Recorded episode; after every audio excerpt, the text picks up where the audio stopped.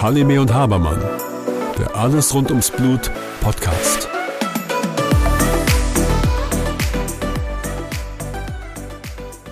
Hallo Susanne. Hallo Björn.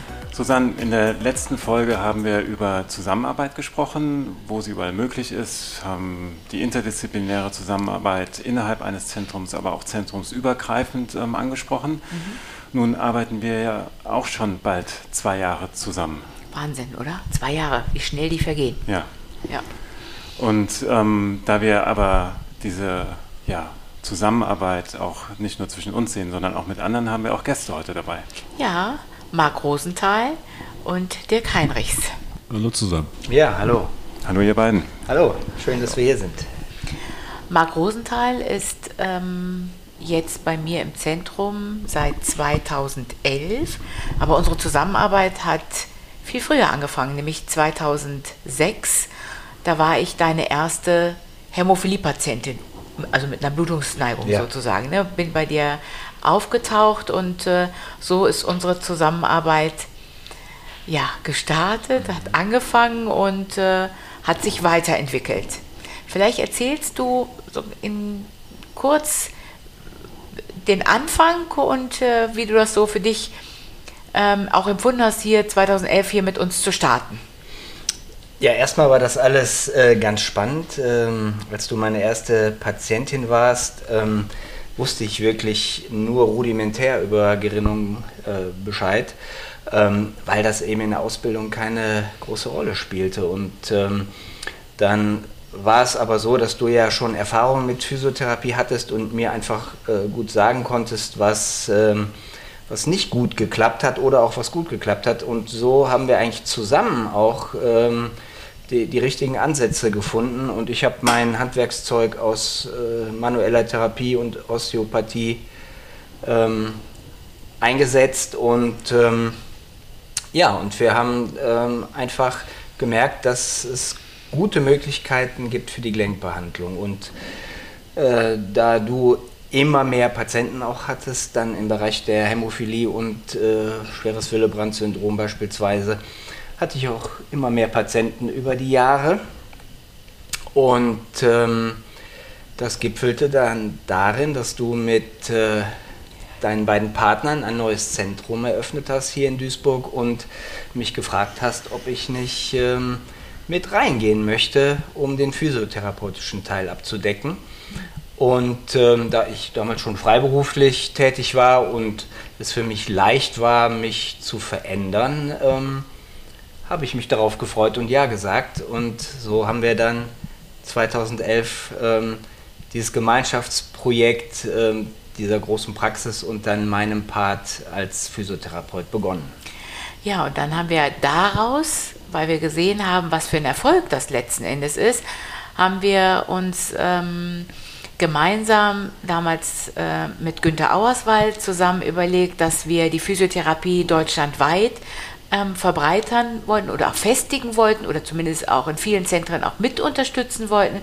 Und daraus ist das Projekt der Hemmakademie entstanden, die von der Firma Novo Nordisk auch tatsächlich tatkräftig auch unterstützt worden ist.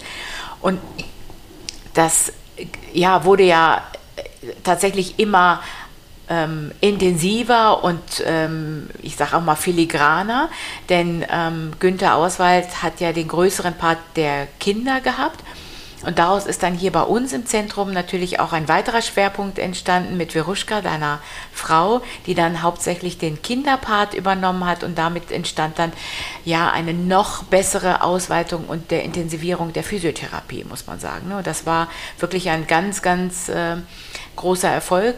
Daraus resultierend haben wir dann ähm, aus der Hemmakademie das nächste Projekt, Hem Motion. Wir wollten nicht nur eine Firma im äh, am Start haben, die uns unterstützt, sondern wir wollten einfach das Ganze noch ein bisschen ausweiten und noch mehr Physiotherapeuten, mehr Hands-on haben. Da haben wir die Firma ähm, Octapharma und Sobi und äh, Roche Shuai dabei jetzt und damit starten wir dieses Jahr. Da freue ich mich auch schon ganz, ähm, ganz wirklich äh, doll drauf und zu gucken, was uns diese ähm, Fortbildung an Herausforderungen gibt. Ähm, Aber aus unserer Zusammenarbeit sind dann mehr und mehr, ja, ich sag mal, nicht Probleme, aber wir waren viel tiefer in der Materie drin, weil wir ganz eng zusammengearbeitet haben. Du erinnerst dich, vor ein paar Jahren kam ich aus äh, San Diego und habe dir erzählt, Physiotherapeuten in San Diego ähm, führen, das, führen das Ultraschall durch. Da hast du mich erstmal, glaube ich, erst ja, war, war ich überrascht, natürlich, genau. weil äh, wenn man äh, das deutsche System gewohnt ist, dann äh, liegen solche diagnostischen Dinge in der Hoheit der Ärzte. Und ähm, ja, das war eben neu, dass es äh, auf der Welt auch andere Möglichkeiten gibt. Genau. Ne? Und da sind wir weiter reingegangen. Du hast dann immer mehr die Gelenk-Ultraschalluntersuchung äh, mit übernommen, haben dann aber gemerkt, dass wir, wenn wir die Patienten orthopädisch tatsächlich bei unseren Fachorthopäden, die sich viel mit Hämophilie ausgehen, vorgestellt haben, dass ganz viel Zeit und auch Informationen verloren gegangen ist, muss man eigentlich sagen. Ne? Das ist so, war schwierig, der Hemmschwelle vom Patienten zum Orthopäden hinzugehen, ähm, die Informationen doch nicht so aufzunehmen. Und so ist äh, Björn ins Spiel gekommen. Björn, und da seit zwei Jahren bist du bei uns im äh, Zentrum. Ich weiß, kannst du mir noch mal den Anlass erzählen, wie das überhaupt entstanden ist, dass du wie es gestartet ist? Ich weiß das gar nicht mehr, muss ich dir ganz ehrlich sagen. Ähm, ziemlich viel ist in Hamburg entstanden und ich kann es dir ehrlich gesagt gar nicht so genau sagen, ähm, was der ähm, eigentliche Startschuss war für unsere Zusammenarbeit. Mhm. Aber ich mhm. glaube, du kamst auf mich zu und hast mich gefragt, ob ich zu dir ins Zentrum kommen würde. Ja. Und, ähm, und irgendwann haben wir angefangen und das haben wir bis jetzt durch weitergeführt. Ja, und ja. ich glaube auch ganz ähm, ganz erfolgreich, muss man sagen, an der Stelle. Wirklich ähm, diese interdisziplinäre Form. Ja, ähm, was ja toll ist, dass wir da wirklich zu dritt im Zimmer sitzen. Dass wir zu dritt ähm, das Ganze beurteilen. Der Patient muss nicht dreimal irgendwo hinlaufen, sondern er kommt einmal und hat gleich eine Aussage von einem Physiotherapeuten, von einer Behandlerin ähm, und von einem Orthopäden und wir können es eben zusammen in einen Guss bringen und gemeinsam eine Empfehlung abgeben. Genau, und jetzt kommt Dirk Heinrichs ins Spiel. Dirk, du warst vor, ich glaube vor einem Monat oder ähm, warst du auch in, diesem, äh, in dieser orthopädischen Sprechstunde drin mit einem Patienten, glaube ich, von uns drin. Und da hast du auch ganz viel Unterstützung mitgebracht, weil es ganz viele Dinge gibt, die auch von deiner Seite mit als Unterstützung waren. Aber vielleicht erzählst du mal, wie wie deine Erfahrung, jetzt sind es auch schon fast zwei Jahre, dass ja, du hier mit, ja. äh, mit mir hier arbeitest, glaube ich, in diesem Zentrum. Und äh, erzähl doch mal, wie es so für dich von Anfang bis jetzt so. Ich war ja vorher noch äh, ziemlich stark im Rettungsdienst eingebunden und dann haben wir das ja hier so anlaufen lassen und mal geguckt, wie kommt das an, wie sind, nehmen die Leute es an. Ich glaube, unterm Strich kann man sagen, sie nehmen es sehr gut an. Mhm. Was du gerade angesprochen hast, äh, der eine Patient letztens ähm, wollte tatsächlich, dass ich mit ihm reinkomme in die orthopädische Sprechstunde, weil ich ihn natürlich vorher vorbereitet hatte auf eine mögliche Sprunggelenks-OP, wo er seit Jahren Angst vor hat. Das ist ja auch ein Teil meiner Aufgabe, zu helfen, das, was ihr sowieso toll macht, aber teilweise habe ich ja mehr Zeit als ihr, den Menschen ein Stück weit mehr die Angst zu nehmen, ihnen immer wieder die gleichen Fragen auch zu beantworten, die immer wieder da sind. Ihr kennt das als Arzt, du sitzt da vorne, der Patient ist da, der Patient geht raus und sagt, ich habe die Hälfte vergessen, ihr kennt das alles. Hm. Und da kann ich natürlich immer nachsteuern. Für mich ist die Hämophilie ein Arbeitsfeld, was ich unheimlich spannend finde. Mehrere Aspekte. Ähm, ich finde, äh, das mag sich komisch anhören, aber ich finde also erstmal haben wir in Deutschland diese super Situation, dass ein Hämophiliekranker in Deutschland eigentlich eine, eine Sahnesituation hat, wenn man das vergleicht mit vielen anderen Ländern. Hier kannst du annähernd gerinnungsgesund aufwachsen. Das ist das eine. Das andere ist, es ist eine sehr überschaubare Gruppe an Patienten, die allerdings die komplette Bandbreite der Gesellschaft abbilden. Und die psychosozialen Implikationen, also wirklich die Probleme, die die Krankheit mit sich bringt, sei es bei den Eltern, sei es bei den Geschwistern, in den Schulen etc., die sind enorm. Und da merken wir ja gerade, dass da wirklich dieser Bedarf da ist und ähm, wie gut es dann ist, jemanden wie mich, ich sage extra jemanden wie mich, dann müssen natürlich mehr herkommen, nicht nur ich, ähm, da mit reinzuschicken. Dann finde ich es wirklich toll, auf den ganzen Kongressen, man kennt sich untereinander. Die Behandler kennen sich. Und ich habe auch das Gefühl, dass viele sich echt schätzen. Das finde ich nämlich auch ganz besonders. Wir wissen alle, dass die Medizin auch ein Haifischbecken sein kann. In der Hämophilie habe ich das Gefühl, dass hier viele Bereiche ineinander gehen. Und da muss ich auch die Pharma loben. Ich habe auch bei der Pharma das Gefühl, dass es wirklich Leute gibt, die, ähm, natürlich muss die Pharma ihren Profit machen, da müssen wir nicht drum herum reden, aber dass da wirklich Leute sind, die Hämophilie mitleben. Mhm. Und das ist für mich ein ganz besonderes Feld zu arbeiten. Hätte ich nicht gedacht im Anfang, muss ich sagen, aber ich fühle mich hier sehr wohl. Ja, also ich glaube, das sind ähm, schon viele Aspekte, die uns auch nochmal bestärken sollten in der Arbeit, die wir tatsächlich auch hier ähm, machen und auch gemacht haben und in Zukunft weitermachen, ähm, wie wichtig tatsächlich die interdisziplinäre Arbeit tatsächlich für die Patienten auch ist, aber auch für uns. Ich glaube, oder? Total. Und ähm, das würde ich auch ganz gerne mal ansprechen, weil ähm, nehmen wir mal die Situation, der Patient kommt zu dir, du schickst ihn nach draußen zum Physiotherapeuten oder zum Orthopäden dann macht der Orthopäde das, was er kann und schickt mhm. ihn wieder zurück zu dir. Nur wenn wir zusammensitzen, dann lerne ich von dir, fange an nachzudenken. Mhm. Es kommen vielleicht neue Ideen, du bekommst neue Ideen und wir lernen so voneinander. Oder wenn Marc dann anfängt, die Patienten zu behandeln oder auch nochmal zu untersuchen, mhm. da ziehe ich so viel mit raus. Ich behandle auch sehr gerne manualtherapeutisch, aber das ist nochmal ein komplett neuer Ansatz und das integriere ich noch meine tägliche Arbeit in der Praxis, wenn ich eben nicht bei euch bin. Genau, und dann muss ich auch sagen, von dir, Dirk, ähm, habe ich ganz viele Dinge nochmal gelernt, wie transportiere ich eine Information an die Patienten und wann ist es klug, Dinge anzusprechen und wann muss man mal einen Cut machen und nicht zu viele Informationen zu bringen. Ich glaube, das sind so Dinge, die ich wirklich in der Zusammenarbeit mit dir wirklich gelernt und zu schätzen gelernt habe. Ähm, mit wenigen Informationen die maximale Ausbeute an Informations ja, Qualität auch zu bringen, muss ich sagen. Und nicht nur, ich muss, ich muss, ich muss alles ähm, erzählen, weil ich hier eine komplette Aufklärung durchführen muss. Und ich glaube, das sind so Dinge, die ich aus den äh, Gesprächen mit dir, mit dem Patienten gelernt habe, wann, wie und wie viel man erzählen muss. Letzten Endes unterm Strich, glaube ich, ist es sogar effizienter.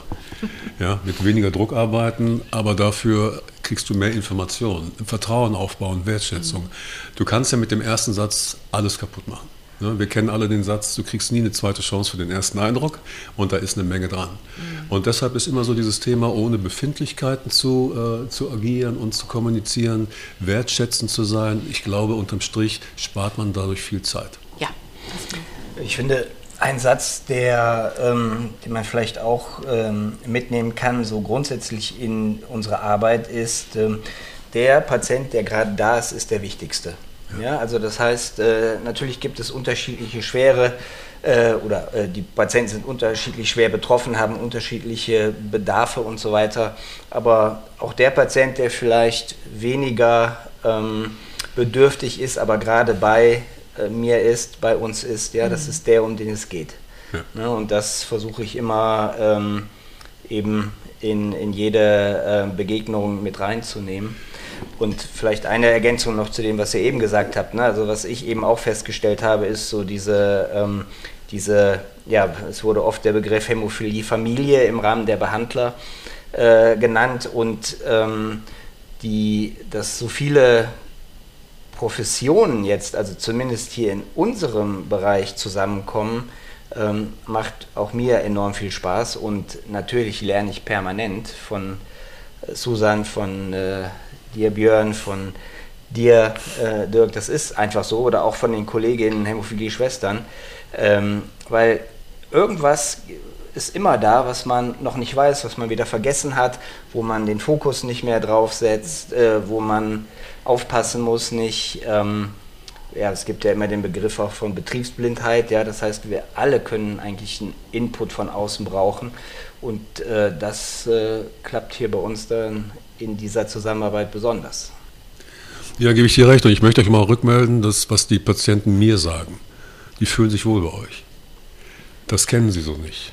Oder, Klammer auf, ja, das gibt es schon auch noch, aber in Gänze ist das ein herausragendes Miteinander hier von euch und das kommt wunderbar rüber. Ihr seid authentisch, das kommt super an und deshalb höre ich immer, äh, wow, solche Ärzte, ähm, Wahnsinn, dass es die noch gibt. Und natürlich auch solche Physios. Ja, ja. Ne? Aber es ist tatsächlich so. Und das ist natürlich super, weil niemand hat die Notwendigkeit, mir ins Gesicht zu lügen. Ist einfach bei mir Unsinn, braucht man nicht. Ne? Ähm, und deshalb glaube ich, dass das eine sehr ehrliche Aussage ist. Also großes Kompliment an euch, was ihr hier geschaffen habt. Ja, ich danke schön nochmal für das Kompliment auch nochmal. Ähm, aber äh, Björn, dir muss ich nochmal wirklich ein ganz, ganz großes Lob aussprechen, das Thema Bewegung. Du hast mir wirklich ähm, einen Horizont nochmal ähm, eröffnet und auch den Blickwinkel so weit, ich habe wirklich einen Weitwinkel, muss ich jetzt mittlerweile äh, sagen, bekommen, der es mir ermöglicht hat und auch gezeigt hat, was Bewegung bedeutet und dass es nicht darum geht, die komplette Bewegung oder wie, sondern es geht es, oder ob man sie machen darf und sondern es geht immer darum, wie man sie machen darf und in welchem Ausmaß. Und das muss ich dir sagen, habe ich in den jetzt in den zwei, mir kommt das schon wieder viel, viel länger vor als die zwei Jahre, muss ich sagen, mhm. weil ich so viele Infos von dir aufgesaugt habe, ähm, was sportliche Betätigung, wie, mal, wie du an die Patienten herantrittst. Äh, und das muss ich dir sagen, ist ähm, ja für mich ja, außer, außergewöhnlich und toll. Ja, ja danke dir. Ähm, aber du sprichst es an, ne? Bewegung ist das Entscheidende und der menschliche Körper ist nun mal gemacht für Bewegung und nicht für das Gegenteil. Insofern sollten wir das auch so gut es geht ausnutzen und es ist quasi für jeden möglich. Jeder kann sich bewegen. Wir müssen nur herausfinden, wie es machbar ist.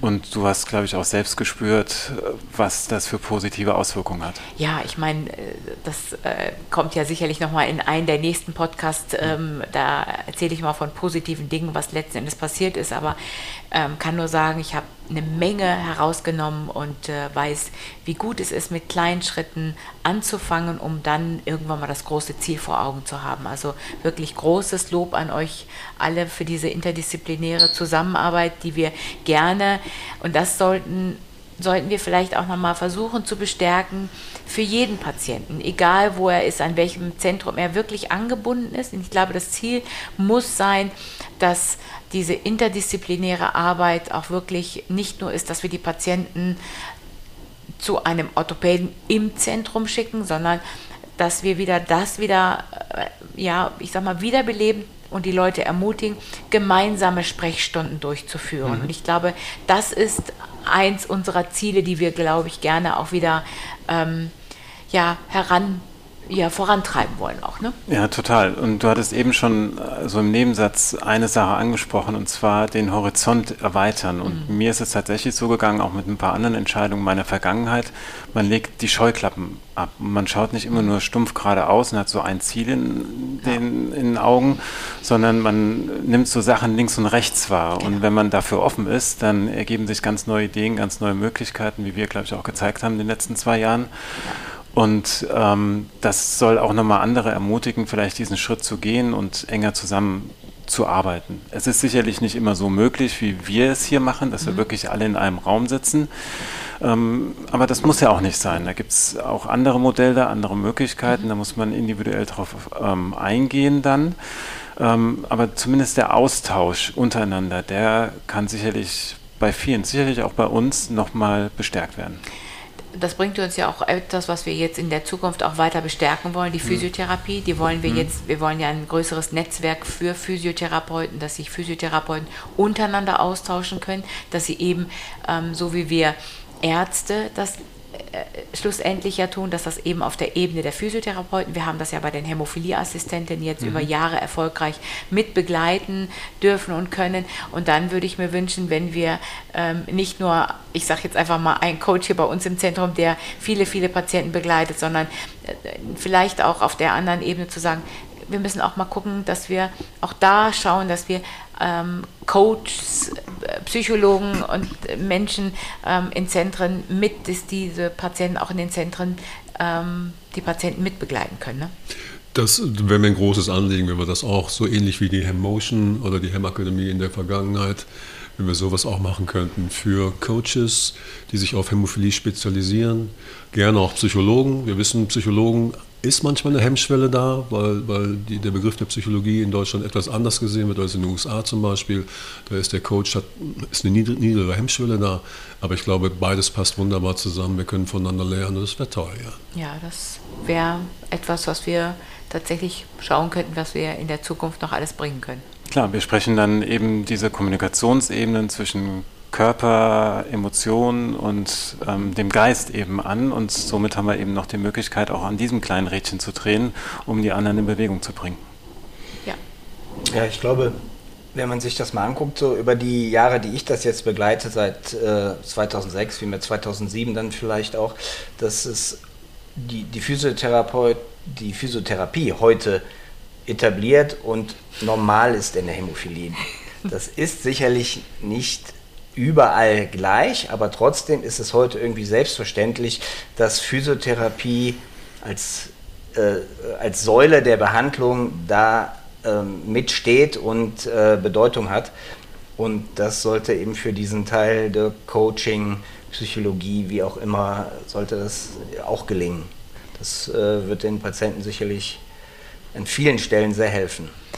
Deswegen finde ich dein, deine Zusammenfassung eben nochmal ganz gut. Vielleicht sagst du nochmal den letzten Satz der Kombination aus Körper, Geist und Emotion. Und wir brauchen eben überall unsere kleinen Hände und Ideen, um in diesen Rädchen zu drehen, damit die anderen sich auch bewegen. Genau, genau so. Vielen Dank dir. Ich danke euch allen. Vielen Dank. Ja, vielen Dank.